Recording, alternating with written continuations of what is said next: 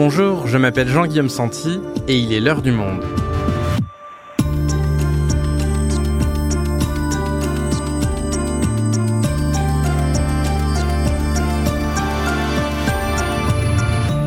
Aujourd'hui, nous nous penchons sur l'une des conséquences tragiques de la crise des opioïdes américaines. Souvenez-vous, dans les années 90 aux États-Unis, les médecins surprescrivent massivement ces médicaments antidouleurs très forts, rendant un grand nombre d'Américains dépendants. Et quand le gouvernement réagit, c'est trop tard, le nombre d'addicts est déjà trop important et pour trouver de quoi satisfaire le manque, il se tourne vers le marché noir qui se met à fabriquer des opioïdes de contrebande. C'est là qu'intervient notre sujet du jour. Sur ce marché illégal, un produit s'est rapidement retrouvé en tête des ventes, le fentanyl une petite pilule bleue 30 fois plus puissante que l'héroïne, responsable de la mort d'une personne par overdose toutes les 7 minutes aux États-Unis. Et en coulisses, un circuit organisé par les narcotrafiquants mexicains de la Chine jusqu'à Dubaï. Notre invité du jour a suivi chaque étape de ce circuit, y compris en visitant les laboratoires clandestins des cartels au Mexique. Il s'appelle Bertrand Monet, il est professeur à l'EDEC et spécialiste de l'économie du crime. Mais avant de l'entendre, direction Washington où notre reporter Garance Munoz a rencontré une jeune américaine qui a survécu à une overdose de fentanyl. Fentanyl, le business lucratif d'une drogue mortelle, un épisode de Garance Munoz, réalisation Florentin Baume.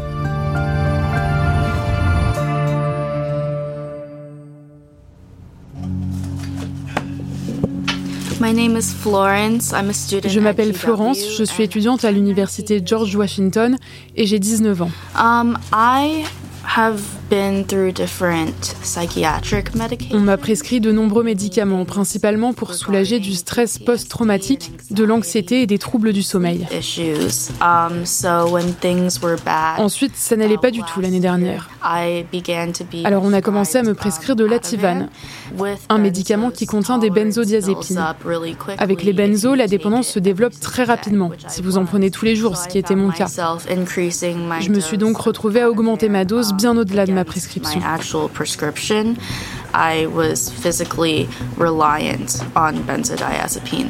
Je suis devenue physiquement dépendante des benzodiazépines. Ça veut dire que lorsque je n'en prenais pas pendant plusieurs heures ou même une journée, je ressentais un manque.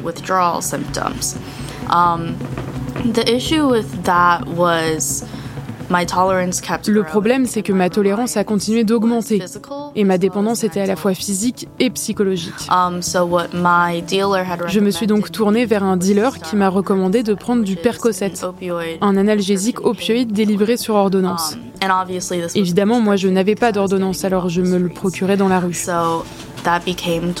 Je me suis mise à prendre des doses de 20 mg, puis 30 mg, puis finalement en prendre tous les jours. Jusqu'à un jour où je me rappelle juste faire un blackout et me réveiller dans un hôpital avec des médecins autour de moi qui me disent que je viens de faire une overdose au fentanyl.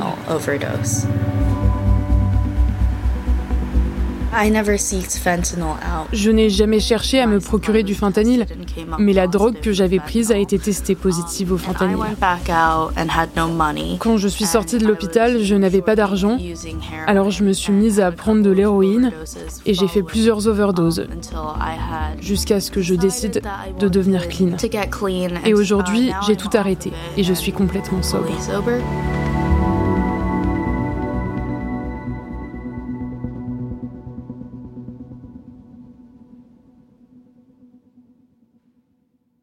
Bonjour Bertrand Monet. Bonjour Jean-Guillaume. Alors, des histoires comme celle qu'on vient d'entendre, il y en a des milliers aux États-Unis. Euh, le pays estime qu'en 2023, on comptera environ 120 000 morts par overdose, plus de deux fois plus qu'en 2015. Alors, vous, vous êtes donc enseignant, ça fait des années que vous vous intéressez à l'économie illégale de la drogue. À quel moment est-ce que vous avez saisi l'ampleur du trafic de fentanyl? Et en fait, ça fait euh, une dizaine d'années que je travaille sur le cartel de Sinaloa. J'ai observé euh, leur fabrication d'autres drogues, de cocaïne notamment et d'héroïne aussi. Et euh, lorsque j'étais dans les laboratoires de cocaïne avec eux, j'ai vu ces pastilles de fentanyl. Je savais déjà qu'ils en produisaient et, je leur ai demandé si je pouvais également observer ça. Donc ça, c'était il y a trois ans. Et là, c'était un refus catégorique, c'était comme un tabou. Donc ça a suscité ma curiosité, j'ai beaucoup insisté, ils ont fini par accepter euh, de me laisser euh, finalement euh, suivre toute la chaîne de la production de cette drogue terrible, comme vous venez de le dire. Mais ça a vraiment été très très difficile de les convaincre et je n'ai pu réussir que parce que je les connais vraiment depuis longtemps. Et alors justement, comment ça se passe de mener une enquête dans ce milieu concrètement? J'imagine que c'est des années pour acquérir la confiance nécessaire? C'est énormément d'échecs. Sur ce sujet-là comme sur d'autres, en fait, moi je passe mon temps à rater hein, ce que j'entreprends. Si, si tout va bien, je rate. Euh, moi je suis professeur à l'EDEC et je travaille sur l'économie criminelle. C'est à ce titre-là que je travaille depuis donc une dizaine d'années sur le cartel. C'est très long, au départ, j'ai rencontré euh, des petits trafiquants qui petit à petit m'ont présenté des gens un petit peu plus importants. Et puis, euh, l'un d'entre eux, j'allais dire un middle manager, entre guillemets, si on prenait un, terme d'entreprise, a fini par me mettre en contact avec quelqu'un de très important, euh, qui est le neveu d'El Chapo Guzman, le chef historique du cartel. Cette personne a été incarcérée, a purgé sa peine, ne fait plus partie du cartel, mais a gardé une influence énorme sur les chefs du cartel. Et c'est lui qui m'aide à rencontrer des boss narcos sans lesquels évidemment il est impossible de rentrer dans les laboratoires parce qu'encore une fois ils sont euh, ils sont traqués ces laboratoires par la DEA, l'agence antidrogue américaine, l'armée mexicaine. Donc voilà, ce qui explique que j'ai pu faire ça, c'est finalement euh, cette rencontre qui est arrivée après des années de travail et énormément d'échecs. Donc vous connaissez euh, très bien le, le circuit mondial de cette drogue de l'intérieur. Alors on va retracer justement ensemble ce circuit. Euh, pour commencer, pour reprendre au, début, euh, je l'ai dit en introduction, le fentanyl est un antidouleur. Est-ce que vous pouvez préciser un peu dans, quel cadre il est prescrit et où il est produit? Alors oui, le fentanyl, c'est un médicament parfaitement légal, hein, euh, qui est administré uniquement à l'hôpital. C'est un analgésique opioïde très très fort, euh, très puissant, encore plus puissant qu'un autre médicament qui est prescrit comme antidouleur, qui est le tramadol. Donc c'est un médicament qui est produit alors dans différents pays, mais notamment en Chine, dans des laboratoires parfaitement légaux et qui, euh, ces laboratoires en fait ne vendent pas directement hein, le fentanyl aux, narcos. Euh, les narcos mexicains m'expliquent qu'entre eux et les laboratoires, il y a des intermédiaires chinois et indiens qu'ils payent pour acheter euh, ce fentanyl en se faisant passer pour des entreprises qui sont fondées, qui sont légitimes à acheter ce produit pour les revendre à des hôpitaux. Et ce faisant, ils détournent une partie de ces achats et euh, revendent euh, ce médicament aux narcos, qui après eh bien, le, le, transforment pour en faire cette drogue. Les narcos mexicains ils ne parlent pas de fentanyl. Eux, ils parlent de M30. C'est le nom qu'ils donnent au fentanyl une fois qu'ils l'ont transformé. Et lorsqu'il arrive au Mexique, il va être euh, transformé par euh, les cartels de la drogue, notamment celui de Sinaloa. Oui, le, principal producteur de fentanyl euh, dans le monde, hein, c'est le, cartel de Sinaloa. C'est une multinationale du crime, c'est un peu moins de 20 000 membres, une petite centaine de clans, de business units. Donc c'est vraiment une multinationale criminelle qui produit du fentanyl, mais pas seulement, hein, qui produit également d'autres drogues, notamment de l'héroïne, euh, notamment une méthamphétamine qu'on appelle le cristal, et qui exporte énormément également euh, de cocaïne qu'ils ne produisent pas eux-mêmes et qu'ils importent de Colombie. Donc c'est une multinationale de la drogue qui s'est en plus spécialisé dans cette nouvelle drogue surpuissante qu'est le fentanyl. Et donc, c'est eux qui vont transformer le, le fentanyl en petites pilules bleues parce que, au début, lorsqu'il arrive au Mexique, c'est de la poudre. Alors, comment ça se passe exactement? Alors en fait, le fentanyl est tellement puissant, à l'hôpital, il est administré en, vraiment en milligrammes, souvent par timbre, d'ailleurs, tellement c'est puissant. Le fentanyl est tellement puissant qu'il ne peut pas être vendu dans la rue comme ça. Une quantité comme celle-ci, c'est la mort assurée. Donc les narcos, en fait, le transforment en le mélangeant à d'autres produits, je ne vais pas donner la recette ici, évidemment, à d'autres acides, notamment de l'acide chlorhydrique. Ils vont laisser euh, sécher ce, ce, mélange pendant 24 heures. Ce mélange, une fois qu'il est sec, il est passé dans une machine, en fait, qui est un presse comprimé. Ce sont des machines qui sont importées d'Inde. Et ce presse comprimé va produire des pastilles sur lesquelles euh, est inscrit euh, M30. M30, c'est le nom que donnent les narcos au fentanyl. Et ces pastilles, eh bien, les narcos, avec ces machines-là, ils en produisent des dizaines de milliers chaque nuit dans leur labo. M30 parce que c'est 30 euh, fois plus puissant que de l'héroïne. Mais alors, tout ce circuit que vous nous décrivez, il n'est pas visible. Ça se fait où exactement? Alors la production, elle se fait dans des dizaines de petits laboratoires dans toute la ville de Culiacan. Culiacan, c'est une ville de 900 000 habitants, c'est la capitale du Sinaloa, c'est le fief du cartel de Sinaloa. Et donc la production est très très très éparpillée pour limiter les risques en cas de descente de police ou en cas de raid euh, mené par d'autres clans du cartel, pour limiter les pertes potentielles euh, de, produits. Donc les, les narcos, oui, éclatent cette production dans des dizaines de petits labos un peu partout. Et alors cette logique d'éparpiller pour prendre moins de risques euh, au cas où les autorités débarquent, c'est la même chose dans l'export vers les États-Unis Absolument. À partir du moment où les pastilles sont produites, évidemment, elles partent euh, sur leur marché. Il y a les États-Unis, il y a aussi le Canada. Et là, c'est une, euh, une chaîne logistique qui est composée de plusieurs segments. Les narcos m'expliquent que euh, des cargaisons ne voyagent pas via un seul vecteur. C'est pas seulement un camion, c'est pas seulement un avion, c'est pas seulement un bateau qui les transporte. C'est tout ça à la fois pour là encore limiter les risques de saisie en me disant que, évidemment, eux maîtrisent l'intégralité de la chaîne logistique, mais qu'elle est tronçonnée, cette chaîne, pour encore une fois limiter les risques pour eux.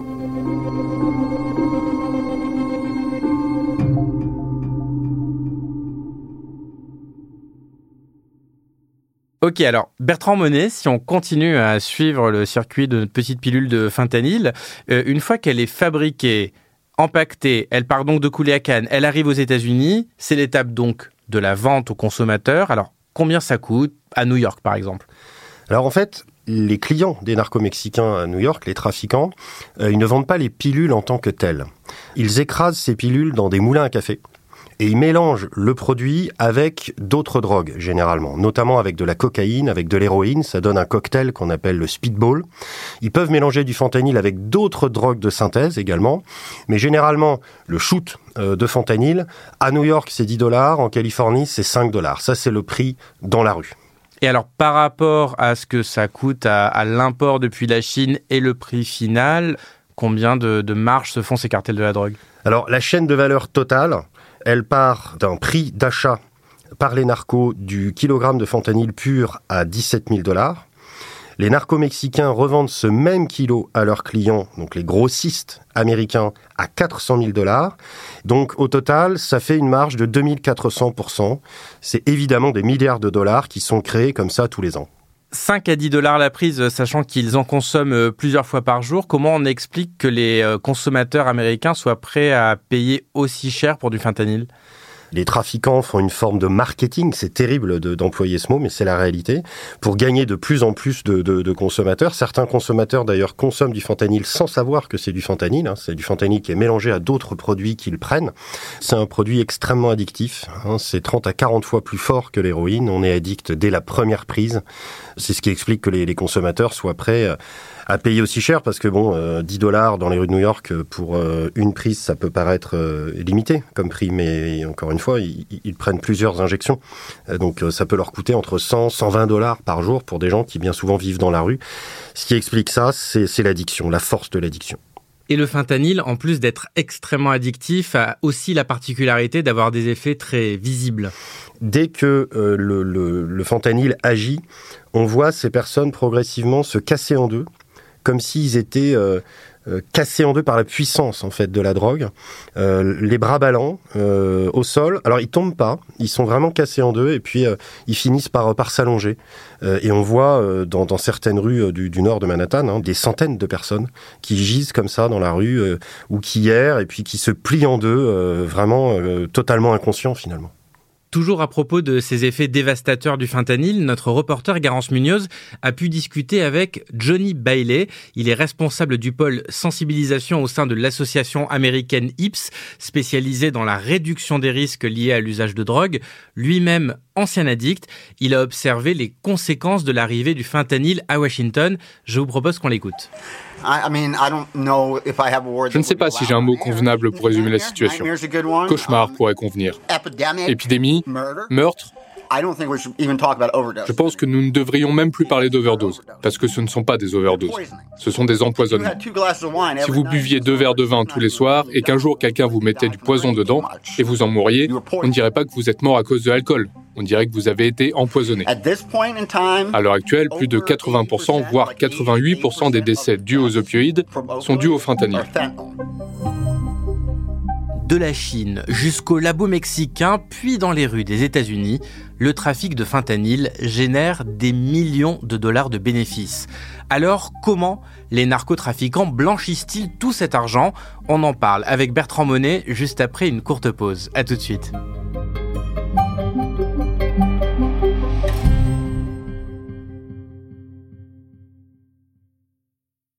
Bertrand, on en arrive maintenant à la dernière étape de ce terrible trafic. Alors désormais notre pilule n'existe plus, elle a été consommée et elle a été surtout convertie en dollars pour les cartels de la drogue. Sauf qu'il y a des millions de pilules qui sont vendues et donc des millions de dollars générés. Alors si les narcotrafiquants profitent de ce système, c'est parce qu'ils arrivent à, à blanchir tous ces millions. Alors comment est-ce qu'ils procèdent? Alors le blanchiment, techniquement, il se divise en trois phases. La première phase, on l'appelle le placement. Il s'agit pour les narcos de convertir des tonnes de cash, parce qu'évidemment ils sont payés en cash, en écriture sur des comptes en banque, sur des milliers de comptes en banque.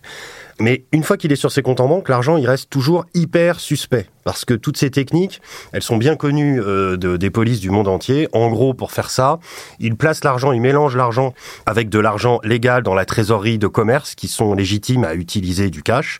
Et puis, ils corrompent parfois aussi certaines banques qui acceptent des dépôts énormes en cash. Donc, toutes ces techniques, elles sont connues. Ça veut dire que l'argent des narcos, même s'il est sur un compte en banque, à ce stade-là, il est encore très, très accessible aux autorités qui peuvent le saisir. Donc là, il faut passer à la phase 2 ça s'appelle l'empilage.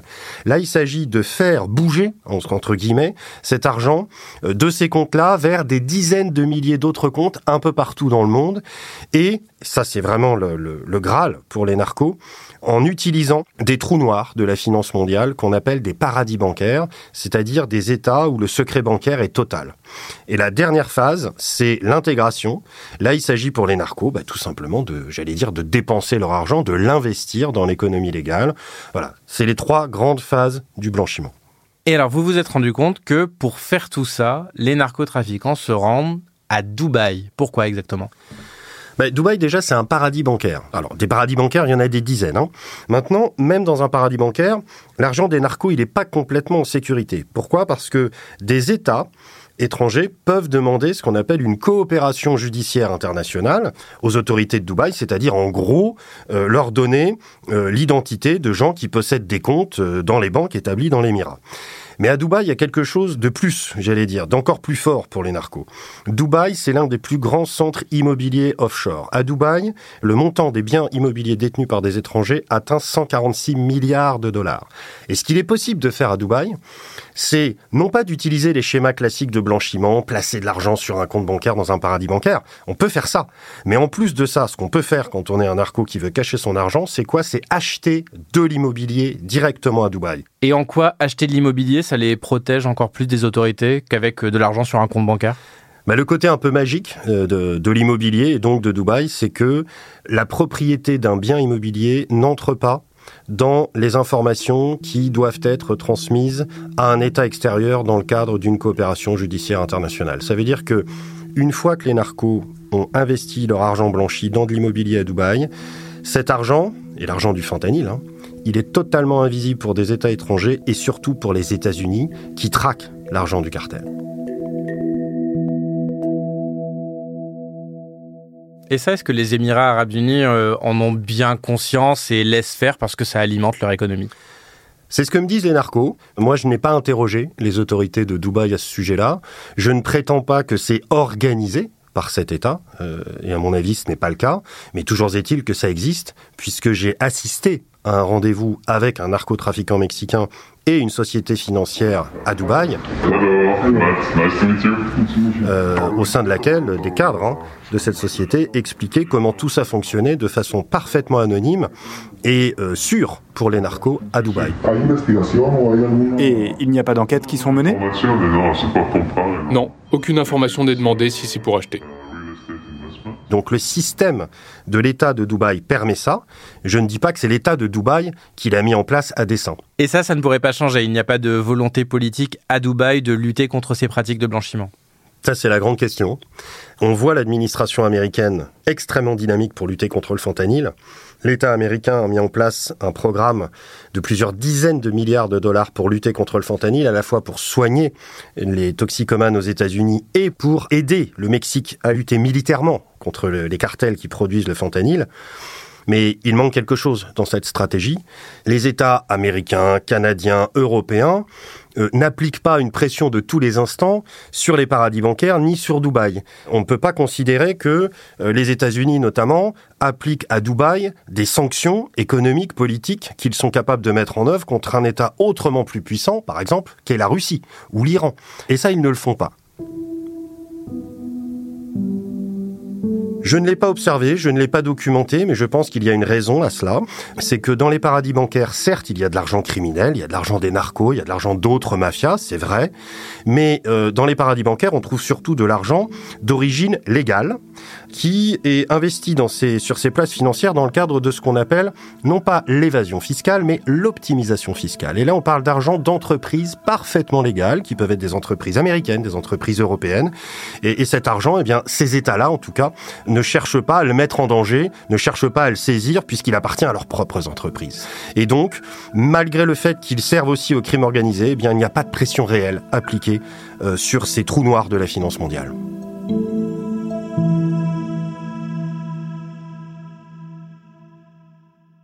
Dernière question, euh, Bertrand Monet. On a vu à quel point le, fentanyl est un problème de santé publique majeur aux États-Unis et on a vu que l'État américain réagit avec un plan euh, d'investissement pour lutter euh, contre ce phénomène. Comment voyez-vous la, la situation évoluer dans les années à venir, y compris dans d'autres territoires comme en Europe? Est-ce que la réaction des États peut faire diminuer le phénomène ou est-ce qu'il est voué à continuer de s'aggraver de par la, la dangerosité du produit? Alors les évolutions de ce trafic, Selon les narcos eux-mêmes, euh, elles peuvent être de deux ordres.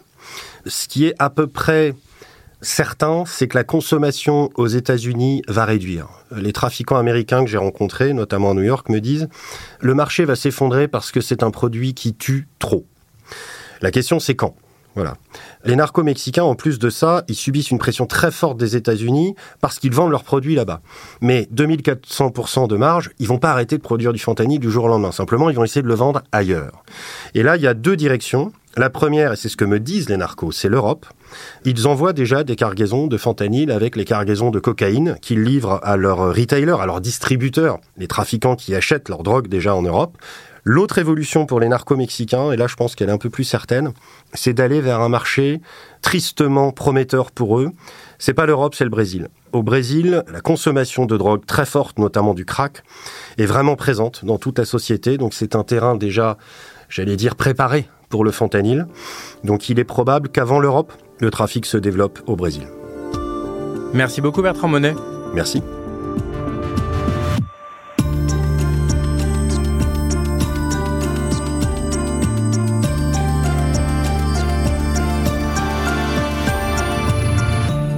Pouvez retrouver la grande enquête vidéo de Bertrand Monet ainsi que ses articles en description de cet épisode et sur le monde.fr.